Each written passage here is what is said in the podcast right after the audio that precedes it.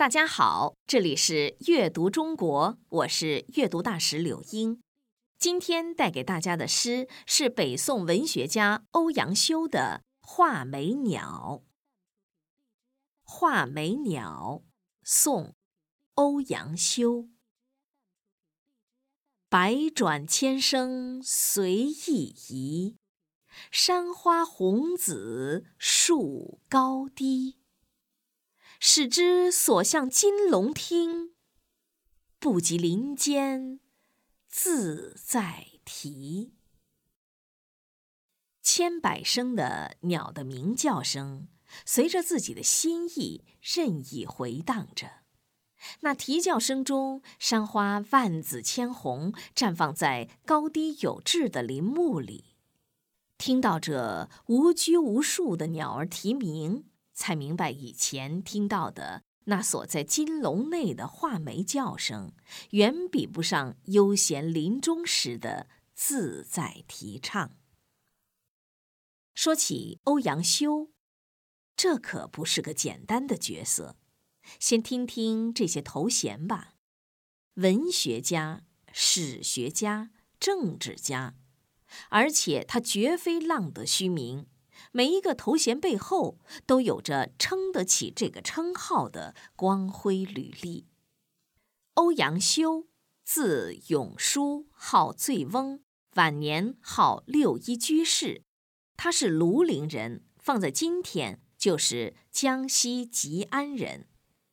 作为北宋文学家，他能诗善词，还做得一手好文章。月上柳梢头，人约黄昏后，出自他流传千古的词《生查子》。《醉翁亭记》更是让这座亭子千古流芳。凭借他杰出的文采，他被人们列入唐宋八大家之一。不仅如此，他还锐意创新，在变革文风的同时，也对诗风词风进行了革新。作为史学家，他除了参加修订《新唐书卷》外，又自传《五代史记》，总结五代的历史经验。作为政治家，他曾历任礼部侍郎、枢密副使、参知政事等职，因支持范仲淹的变法而起起伏伏，政治上有着巨大的影响力。在中国古代。文人一旦开始咏物，往往就不是简单的赞美或者感叹这种事物，而是要借物喻人。欧阳修的这首《画眉鸟》也不例外。在历史的更迭中，这首诗的创作时间已经难以考证了，但学者们推测。他的创作时间应该是在熙宁四年六月至熙宁五年七月，期间欧阳修以太子少师的身份辞职。也有人说，这首诗作于滁州，而欧阳修正是因为在政治斗争中受到严重挫折，才被贬滁州的。经历了政治上的浮浮沉沉。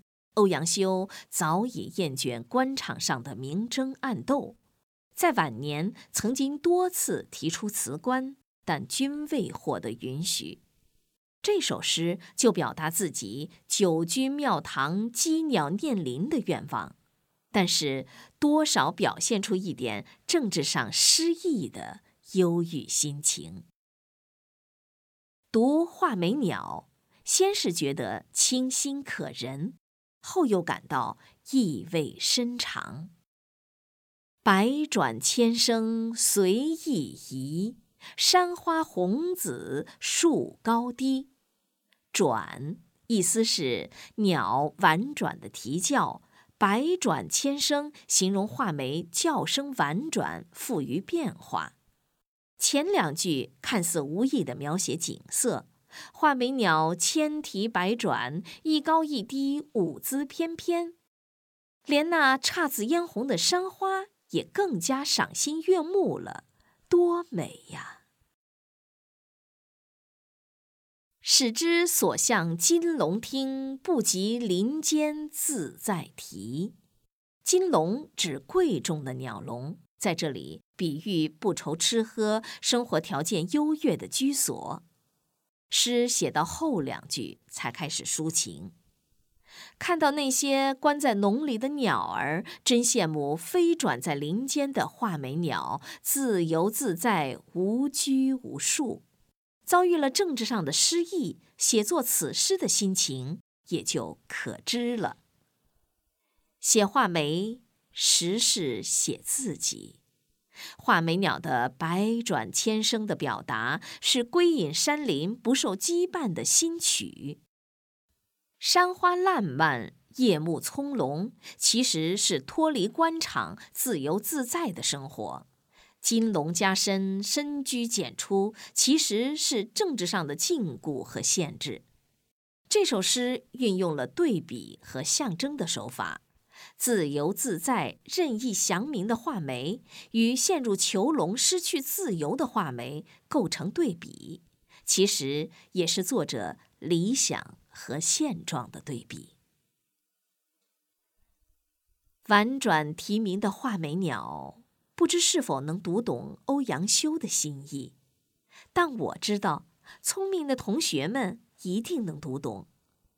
那么，就让我们一起重温这首诗吧，在抑扬顿挫中读出专属你自己的解读。《画眉鸟》，宋·欧阳修。百转千声随意移，山花红紫树高低。使之所向金龙听，不及林间自在啼。